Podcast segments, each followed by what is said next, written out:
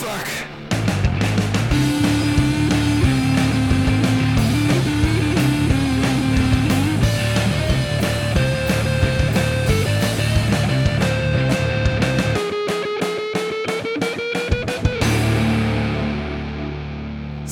Bienvenue dans Rocktogone, je suis Max. Et je suis Stéphane. Rocktogone, c'est la liste ultime des meilleurs albums qui font du bruit de 1970 à 2020.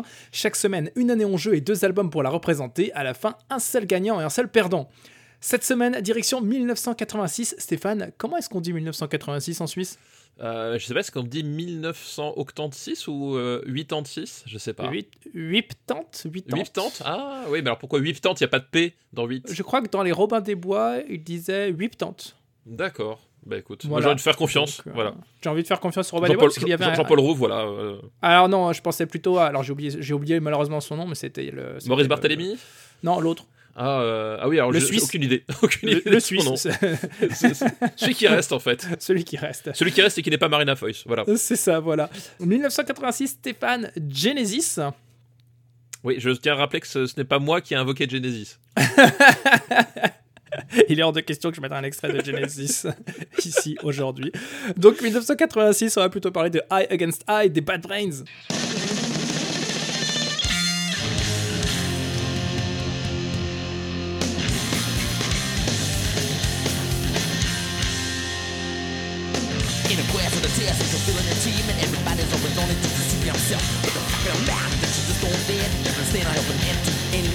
Ça, ça envoie du lourd quand même. hein. Ça, ça envoie du gros, ouais, c'est vrai. Voilà. 1986, c'est aussi Run DMC et Aerosmith, Walk This Way. Ça, c'est quand même un titre légendaire de l'histoire du gros son en ce qui me concerne, puisque euh, c'est c'est les vrai. débuts de, de ce qui va devenir ensuite euh, le, le hip-hop metal, fusion. la fusion et plus tard euh, Limp Bizkit. Et justement, de Limp Bizkit, il sera question aujourd'hui. Oula. et oula. euh, voilà, il y aura une grande boucle qui sera bouclée Oh dans cet épisode. Ça va être assez fou. Ouais. Ah, ça va être moche. Oh putain, ça va être un épisode très très moche.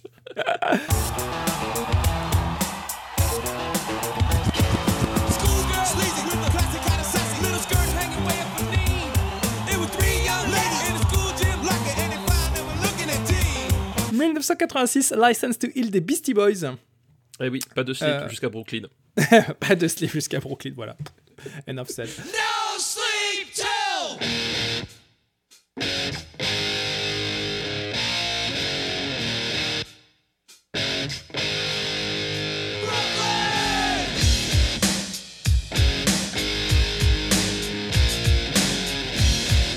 1986, Stéphane, il y a Queen qui sort Kind of Magic. Alors évidemment, tout le monde s'attend, en tout cas toutes les personnes qui euh, me suivent sur ce programme depuis un petit moment, s'attendent à ce que je choisisse Kind of Magic de Queen, puisque non seulement c'est un album de Queen, mais en plus c'est un album de gros son, et surtout c'est l'album sur lequel il y a tous les morceaux que Queen avait composés pour la BO de Highlander, le film. Tout à fait. Avec euh, Christophe Lambert et Sean Connery, entre autres. Voilà, un album sur lequel on entend la voix de Christophe Lambert, c'est quand même, euh, en termes d'importance historique, c'est quand même ouf, non? C'est quand même pas mal, ouais.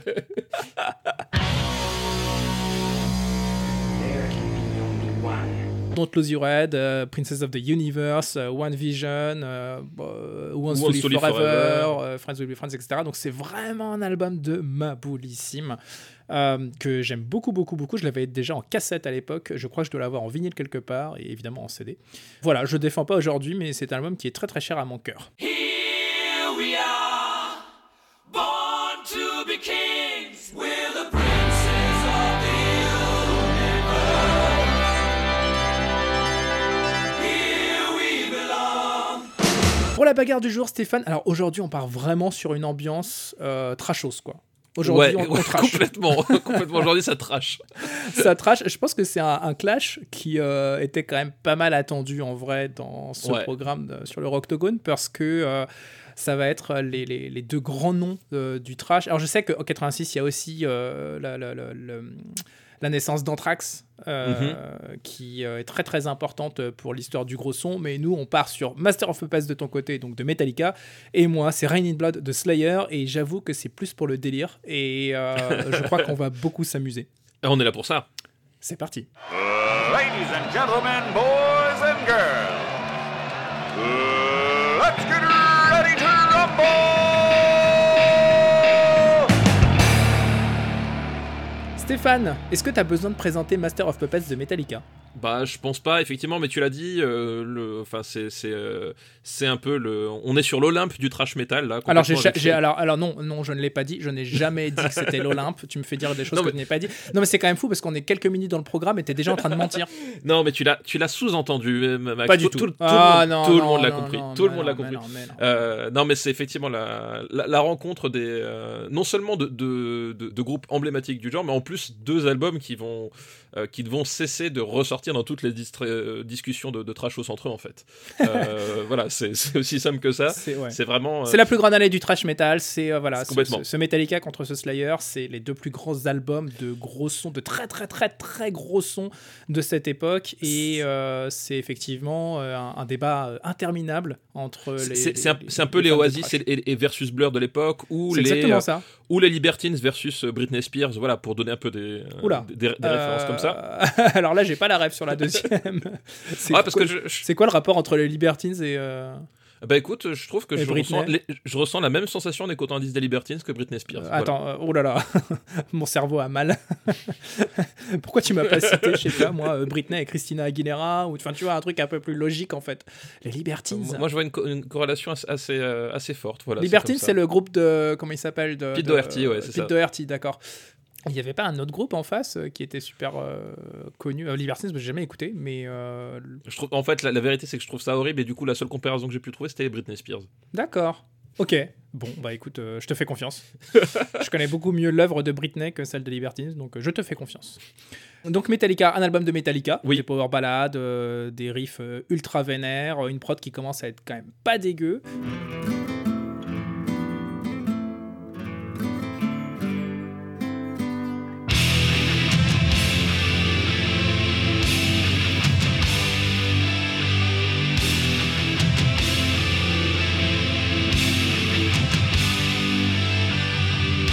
Slayer, j'allais dire un, un autre versant du trash parce que là, c'est euh, Slayer, ça ne respire jamais, ça ne s'arrête jamais du début à la fin.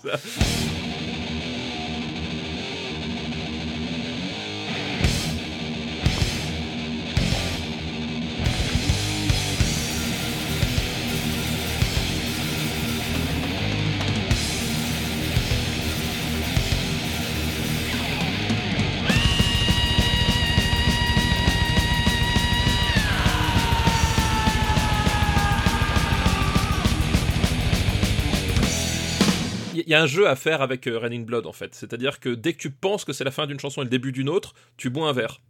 Et euh, t'as deux possibilités. Soit t'en bois euh, tout le temps, soit t'en bois un seul. C'est voilà, c'est selon un peu. euh, Faut préciser quand même que les morceaux font tous à peu près 2 minutes. c'est ça. Euh, 2, 2, 30, euh, 3 grands maximum. C'est un album d'agression du début à la fin. Et euh, ça fait partie des, des- de ces albums moi, qui me font beaucoup rigoler. En fait, j'écoute ça, ça me détend. ça me détend. Ça me détend, voilà. Je pense, je pense que voilà, c'est la bonne conclusion pour passer à la bagarre. Allez, on y va. Let's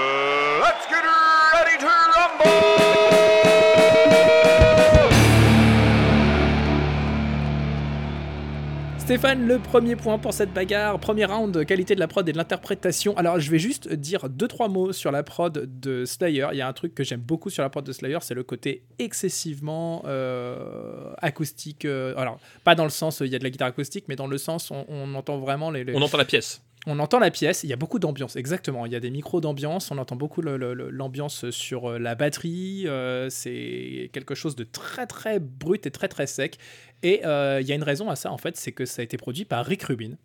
Et Rick Rubin, c'est l'ingé son, le producteur, le réalisateur, ça dépend des, jours, hein, il a un peu tout fait, des plus grands albums de gros sons, je pense, des années 90-2000, ou en tout cas parmi les plus grands albums. C'est euh, le, légendaire producteur euh, et réal des albums notamment de euh, Audio Slave, euh, Rage Against the Machine, les Red Hot Chili Peppers, etc. Donc c'est quelqu'un qui a l'habitude de faire des prods avec... Et, et System of a Down aussi, que, que tu aimes beaucoup. Qui a l'habitude de faire des choses pas forcément surproduites, mais en tout cas avec beaucoup d'ambiance. C'est un mec qui vient aussi du hip-hop, faut quand même pas l'oublier. Il a bossé avec les Beastie Boys, il a bossé avec Eminem, etc. Et euh, voilà, il a l'habitude de faire des choses euh, assez, euh, assez dépouillées finalement. Et là, on est quand même sur un album qui est certes un album de gros son, mais c'est pas le gros son dans le sens Metallica où chaque impact te prend au trip et, et- et fait vibrer la pièce. Là, c'est vraiment quelque chose de dans ta face. C'est des coup de poing sur coup de poing sur coup de poing, et c'est pas les méga grosses patates de temps à autre. Voilà, c'est- effectivement un son, un son très très très très primaire en fait quelque part. J'essaie de trouver un vocabulaire très simple pour que Oui. tu puisses comprendre de, de quoi je parle. hein. Non mais c'est vrai que le son de Raining Blood est très primaire en fait. Euh, c'est quelque chose qui. Et d'ailleurs c'est- assez drôle parce que cette année-là, euh, euh, l'année de donc 86, il va produire le license le license to Heal de Beastie Boys et euh, le Raising Hell de Run DMC. Voilà, Oui. euh, notre ami Rick Rubin. Donc il, il est un peu sur, euh, sur tous les fronts euh, Mm, mm. cette année-là. Et c'est vrai qu'en face, Metallica, là, ils arrivent sur l'album où enfin ils ont, euh, ils ont les moyens de leurs ambitions, c'est-à-dire que ça avait déjà démarré sur, euh, sur Ride the Lightning. Euh, et en fait, ils, ils vont finalement reprendre une partie de, de ce qu'ils avaient expérimenté sur Ride the Lightning, sauf que cette fois-ci, euh, les types, ils ont un budget presque illimité, en tout cas à leur, euh, à leur niveau. Euh, on a Lars Ulrich, donc le batteur de Metallica, qui va s'enfermer, ou qui a été enfermé, on sait jamais trop, pendant, plusieurs mois pour apprendre à jouer de la batterie. Et, ça- ça, c'est une vraie anecdote, c'est-à-dire que c'est un, un truc, c'est à un moment donné, quand ils ont commencé, parce qu'il faut savoir que Lars Ulrich est co-auteur, de, co-compositeur de, de- des chansons avec James Hetfield. Euh, voilà, c'est les deux têtes euh, qui sont à la base de la composition. Et euh, pour Master of Puppets, justement, comme ils étaient dans cette perspective de, de faire enfin la- l'album avec le son qu'ils voulaient, avec la, la richesse et l'ampleur en fait de son qu'ils voulaient, Mhm. euh, il s'est pris euh, ce qu'on- plusieurs mois, je sais plus si c'était deux ou trois mois, dans, dans un studio qu'il a appelé le Donjon, et dans lequel il faisait que jouer de la batterie euh, 12 heures par jour.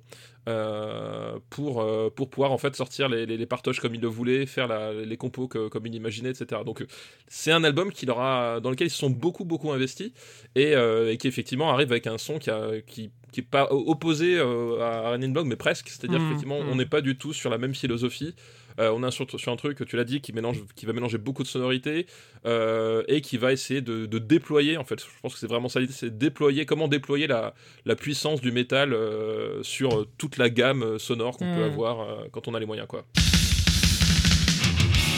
destruction,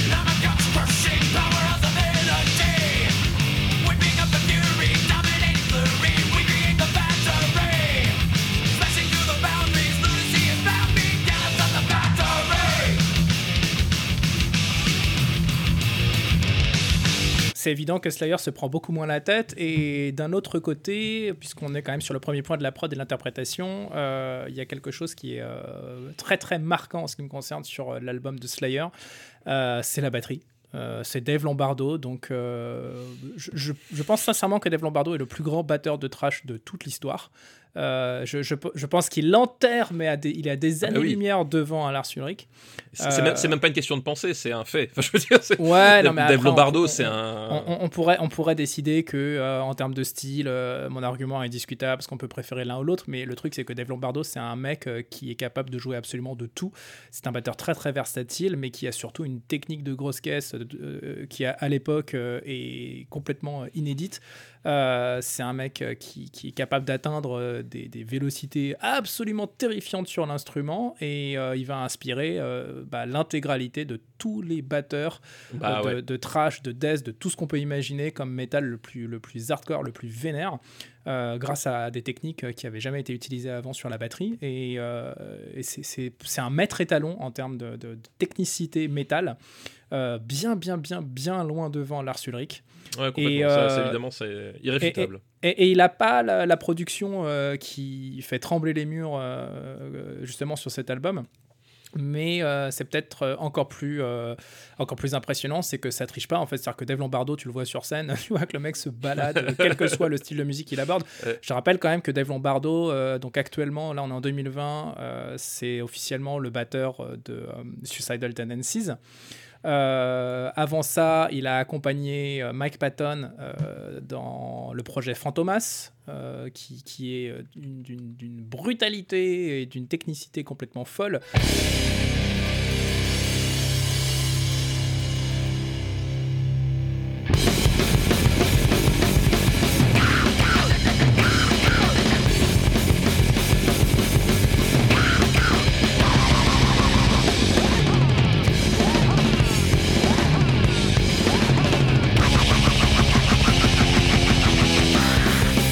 Pas que la technicité, c'est-à-dire qu'il a, il a un vrai sens euh, aussi de, euh, de se mettre au service de la chanson et de proposer Exactement. des trucs complètement fous à chaque Il est fois. très musical en fait. Il y a toujours une chanson où tu vas te dire, mais comment il a fait?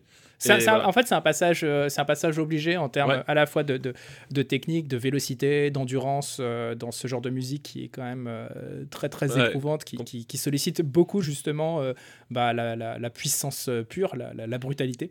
Et Dave Lombardo, encore une fois, c'est euh, voilà l'un des, des- des maîtres absolus. Alors, il y a Gino Glan hein, aussi. Je sais que là, les batteurs doivent être en train d'hurler en disant Ah, il pas cité Gino Glan.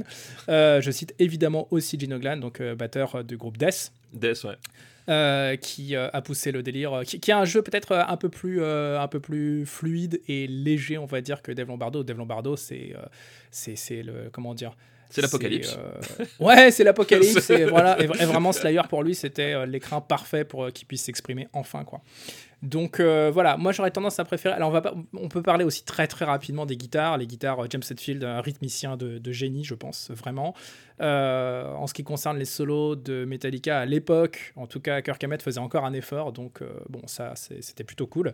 Chez Slayer, alors c'est des, solos trash par excellence avec des passages en chromatisme qui vont à, vraiment à 10 000 km à l'heure, etc. C'est c'est absolument pas mélodique, il n'y a aucune volonté Ah non, euh, non, de y a mélodie aucune- chez Slayer. Euh, Slayer, c'est de l'agression pure et dure. La seule volonté, c'est d'agresser euh, l'auditeur.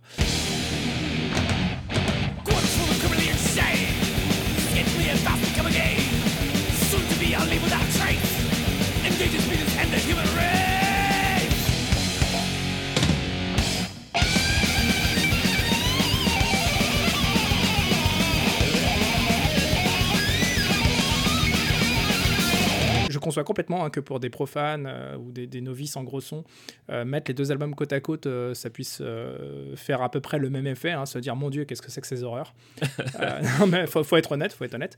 On est quand même sur un, un- un duel un petit peu bizarre aujourd'hui, un petit peu, voilà, c'est un duel de niche malgré tout. De niche, à, à l'époque, pas tant que ça, mais effectivement, aujourd'hui, ouais. Et puis tu parlais aussi de, de guitare, puis il y y, y a les voix, je veux dire, entre Tom Araya d'un côté et, et encore notre ami James Hetfield, qui pour le coup, la James Hetfield devient James Hetfield, je trouve, en termes de vrai. chant. C'est vrai, Euh, vrai, vraiment, euh, voilà, en termes d'interprétation, je trouve que c'est vraiment l'album où il va devenir euh, James Hetfield, c'est-à-dire qu'il va, euh, il va réussir à poser sa voix euh, sur les notes comme il faut, il va réussir à, à la déployer autant dans le euh, autant dans, dans, dans les parties vraiment mélodiques et autant Mm. quand il va quand il va quand il va crier c'est à dire qu'il va, il va réussir il va il va jamais faire du, du growl au sens au sens strict hein. c'est pas le, le style de chant Alors, de c'est pas du growl, mais c'est de la voix saturée. Donc, Voilà. effectivement, là, il va jamais faire du. Il est pas dans la performance vocale comme Tom Araya peut, peut faire sur certains morceaux de, de Mm. In Blood. Mais par contre, justement, il va aller dans la voix saturée dans- et dans un espèce de, de chant crié, euh, mais très profond. Enfin, je- voilà, je trouve Ouais. que c'est- le moment où Ed- Hetfield se, se révèle en tant que chanteur. Et là aussi, d'ailleurs, il l'a bossé pendant des mois. C'est-à-dire qu'il il s'est dit bon, les gars, faut, faut un peu euh, monter le game, quoi. Et, euh, Mm, et ça se sent, mm. quoi. Je préfère le son général de Rain in Blood. Euh, mais je reconnais que le travail sur la prod de Master of Puppets c'est quand même bien plus impressionnant. Ouais, ouais, Euh, mais l'interprétation, euh, bah, il y a du pour et du contre des deux côtés. Des deux côtés, euh, voilà, voilà. to- totalement, ouais, exactement. Donc qu'est-ce qu'on fait? On donne un point chacun, on donne le point à Metallica, euh, je te laisse trancher. Donc effectivement, on peut leur accorder un point pour l'interprétation d'un côté, un point pour la production de l'autre. Allez, c'est parti.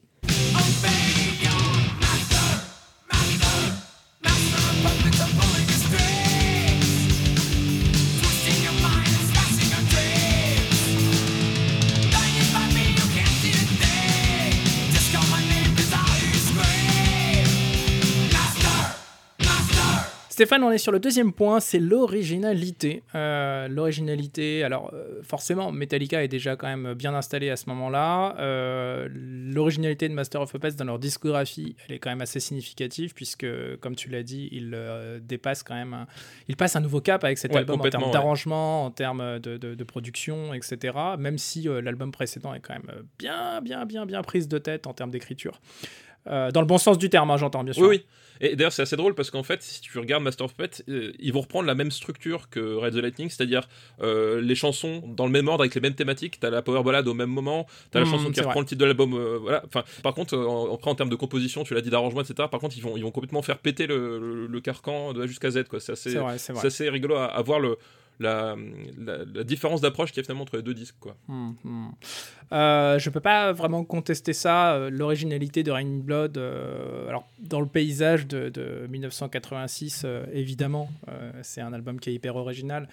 En termes d'écriture, c'est quand même beaucoup trop droit et beaucoup trop monotone, monocorde pour euh, se dire que finalement ce, ce son a aujourd'hui du, du mérite en soi. Donc, Et- et- euh, La principale originalité, c'est Rick Rubin qui va l'apporter, qui leur dit Bon, les gars, vous êtes mis avec vos chansons de 6 minutes, mais on va faire des chansons de 2 minutes maintenant. Et, euh, et vraiment, c'est ça, c'est ça la principale originalité du disque par rapport à, vrai, vrai, au, précédent, à Hello Waits, euh, Show No Mercy, etc. C'est que il laisse vraiment tomber le côté à- un peu à rallonge qu'il y, a dans- qu'il y a dans le métal, que du coup, pour le coup, Metallica va embrasser complètement, parce qu'ils vont faire des chansons de Ouais, 8 ouais. minutes, ouais. euh, ils vont faire que 10 titres, mais alors le- l'album dure 55 minutes. Mhm. Euh, voilà, euh, eux, au contraire, ils vont, ils, vont, ils vont presque se dire Bon, bah, on va- faire un disque trash metal, mais avec une structure punk. Alors, Voilà. je précise quand même, euh, l'album de Slayer fait euh, 11 titres en fait, euh, officiellement, Euh, et il dure 30 minutes. hein, donc, euh, Ouais, c'est ça, exactement.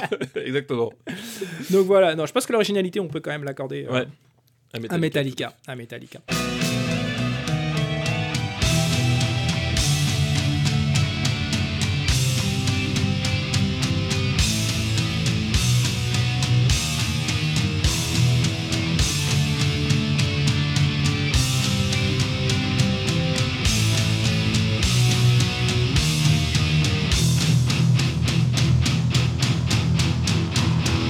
Troisième point, l'importance historique. Moi, j'ai envie de me battre pour ce point. Euh, je vais te dire, j'ai envie de me battre. Euh, Sors les gants.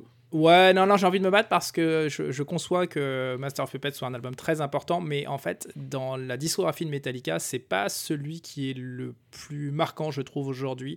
Euh, le Black Album a une importance qui est quand même 10 000 fois supérieure, ne serait-ce que parce qu'il introduit euh, des morceaux qui vont devenir euh, très populaires. Et, et, d'ailleurs, de toute façon, le Black Album se vend à 30 millions d'exemplaires, hein, donc je pense que c'est suffisamment parlant. C'est un des albums les plus vendus de l'histoire Voilà. du, du rock. hein. C'est ça. Et, et Ride the Lightning, euh, bah, il, il lance ce que va devenir ensuite euh, Metallica et il leur, il leur fait passer un vrai cap. Donc Master of Puppets, c'est un super album qui est hyper agréable à écouter.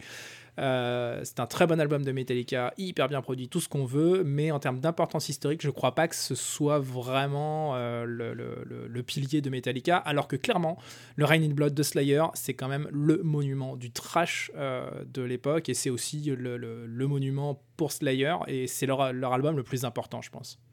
Alors effectivement, euh, tu as, tout à fait raison pour, pour Slayer, c'est que c'est le disque emblématique de Slayer en fait. Hmm. Euh, voilà, enfin c'est vraiment le disque qui va euh, qui va qui va faire en sorte que le que Slayer euh, devienne finalement vraiment le, le- un, un- Un poids lourd, un poids lourd, voilà, un méga poids lourd, ouais, carrément. méga poids Un- lourd du, du gros son, quoi. un méga poids lourd du gros son. Après, m- faut, faut voir aussi que Master of Puppets, tu, tu dis qu'en fait c'est pas l'album le plus antique parce que justement il y a il y a évidemment euh, euh, l'album Le Black Album, voilà, Ri- met- ouais, non, non, Ride the Lightning, le Black Album, je veux dire, il qui s'appelle même- Metallica d'ailleurs. Le, le- le vrai nom du Black Album c'est Metallica en fait. C'est un album qui a... Mais bon bref, c'est du détail. Euh, mais par Mais la, contre, la- la euh, pochette est noire, non? Oui la pochette est noire. Oui, Oui, donc c'est d'où le Black Album. Black Album. Voilà, en référence à- en référence inversée au Black Album, enfin au What Album des, des Beatles. Bref. Soyons précis s'il vous plaît. T'as vu, la qualité de mon argumentation, quand même. Oui, je vois ça. Euh, mais par contre, il y a- il y, a un truc qui, euh, qui est assez impressionnant et que n'a pas du tout euh, Ride the Lightning, euh, c'est que c'est un album en fait qui va vraiment rester chez, euh, chez les métalleux. C'est-à-dire que Master of Puppets, c'est un disque, je crois qu'il n'y a pas un, un, métalleux euh, de la génération suivante qui, à un moment donné, a pas repris une chanson de, de, de Master of Puppets dans sa setlist ou dans un disque album euh, hommage. Enfin, tu vois, euh, c'est vraiment un disque qui va, qui va comporter en fait énormément de, de tubes incontournables pour la, pour la scène métal, que ce soit Battery, que ce soit Master of Puppets évidemment, euh, que ce soit Sanitarium, etc. C'est un disque qui a énormément compté. Et, et, et, euh, bonjour. Tiens, j'essaie de me concentrer, mais Ah, ça, c'est l'argument famille. C'est l'argument famille. Et euh, et- et il y a un argument qui, qui, qui, qui- un argument massue, euh, puisque figure-toi que Master of Puppets est le seul album de métal à être entré à la librairie discographie du Congrès américain. Euh, et il y est rentré pourquoi? États-Unis, quand même, le pays le plus important de la planète. Ouais, bah, bah, en, tout cas, là, euh, Tu me dégoûtes, Stéphane. Non, mais franchement, tu me dégoûtes. Tu Et- me dégoûtes et- et, je vais te les dire, je vais te dire ton argument, je m'en fous complètement. Et en fait, le seul argument que tu aurais pu choisir qui aurait été valable à mes yeux, et je t'aurais accordé complètement le point à ce moment-là, c'était de me dire que Sanitarium, c'est un morceau qui a été repris par Bizkit dans une version absolument dantesque sur le MTV Idol Metallica. Et ça, tu vois, tu m'aurais sorti ça, je t'aurais dit, mais évidemment, je te donne l'importance mais alors, Mais c'est- là, en, en- en l'état, je peux pas, ça, ça revient forcément à Slayer. C'est la suite de ce que je disais. Je connais pas un seul groupe hein, qui veut faire du métal après qui a pas refait une, une reprise d'un- d'un- d'une chanson de, de Master of Puppets. Mais la version Mais- de Sanitarium de Metallica, voilà. Et, et, et, et- et le, le Congrès américain l'a fait rentrer pour son importance historique. Et moi, j'ai voilà, des papiers officiels signés par le gouvernement américain qui me disent que cet album-là mérite de rentrer au Congrès pour son importance historique. Ouais, non, je suis pas d'accord. Non, non, je pense que j'ai sorti quand même suffisamment d'arguments pour qu'on puisse, euh, pour qu'on puisse trancher en faveur de Slayer tout de même. En termes de- de- d'importance, encore une fois, importance historique, euh, il y a, il y a- il y a l'importance dans toute l'histoire du gros son, et il y a l'importance aussi pour le groupe lui-même. Et vraiment, je pense que s'il y a un, un album de Metallica qui le mérite, euh, c'est euh, le Black Album, donc Metallica, mais pas forcément celui-ci. Et ça me ferait vraiment plaisir que tu m'accordes le point. Alors, avec des arguments comme ça, tu sais où tu peux te les mettre? Bon, d'accord, je te l'accorde. Allez. Non, mais, hey, Dave Lombardo, voilà. Voilà, allez, allez, allez. Prends ton point, va.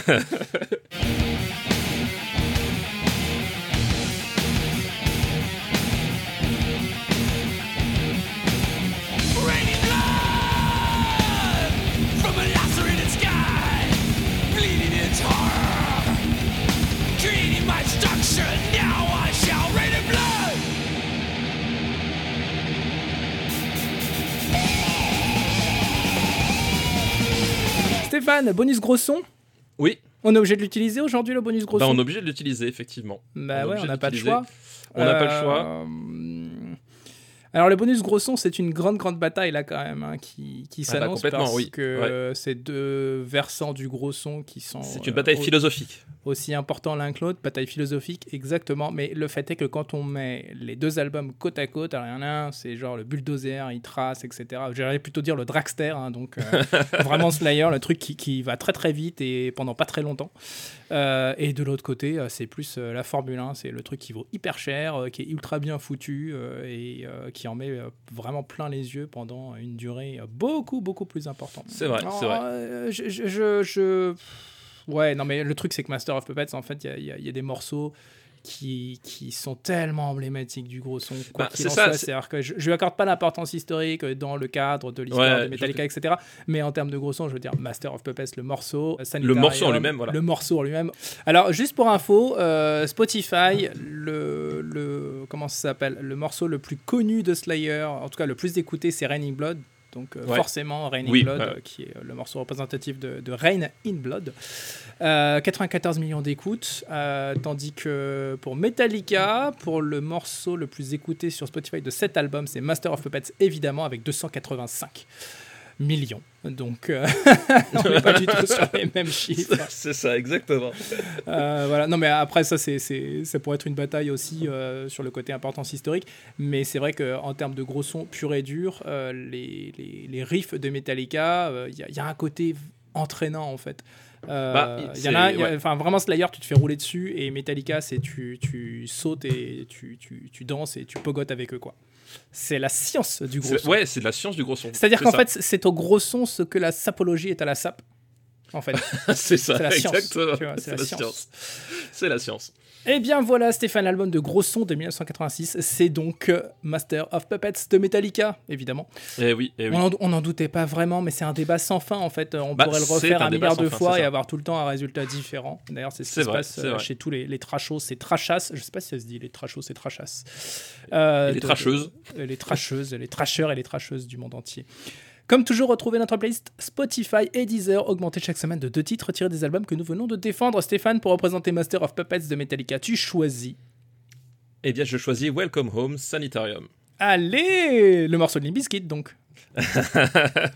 J'ai longtemps hésité avec la chanson titre, qui est, euh, qui est une de mes chansons préférées de toute la vie, mais c'est vrai que Welcome Home, euh, c'est pour moi la power ballade ultime.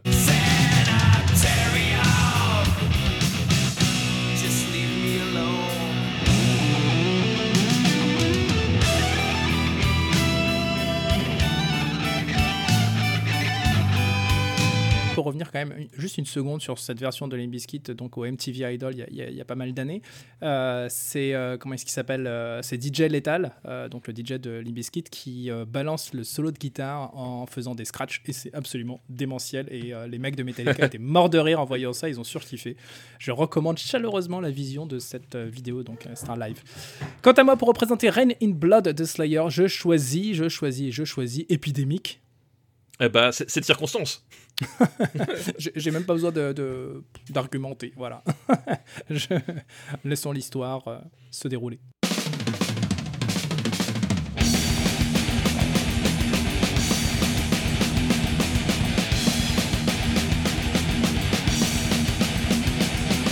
Bonne écoute, partagez tout ça pour répandre la bonne parole et dites-nous à votre tour quel est selon vous le meilleur album de gros son de 1986.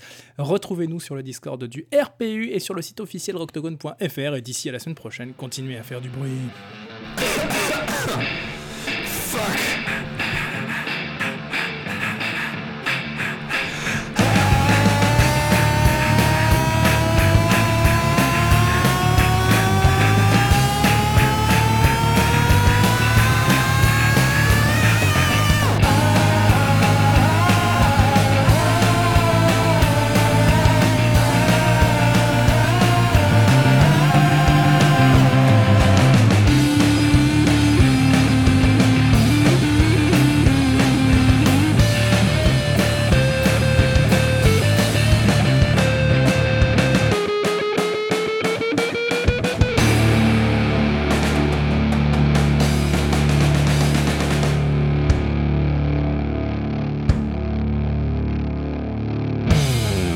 Je suis un peu étonné que t'aies pas mentionné quand même la performance d'Avril Lavigne qui reprend Fuel au ce même euh, MTV Icon.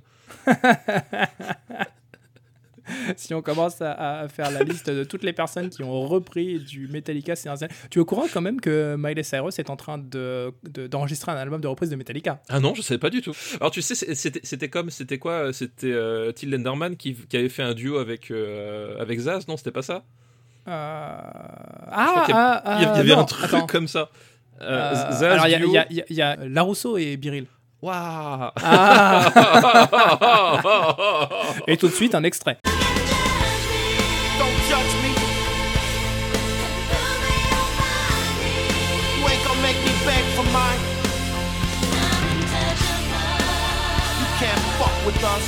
Oh, Une production RPU.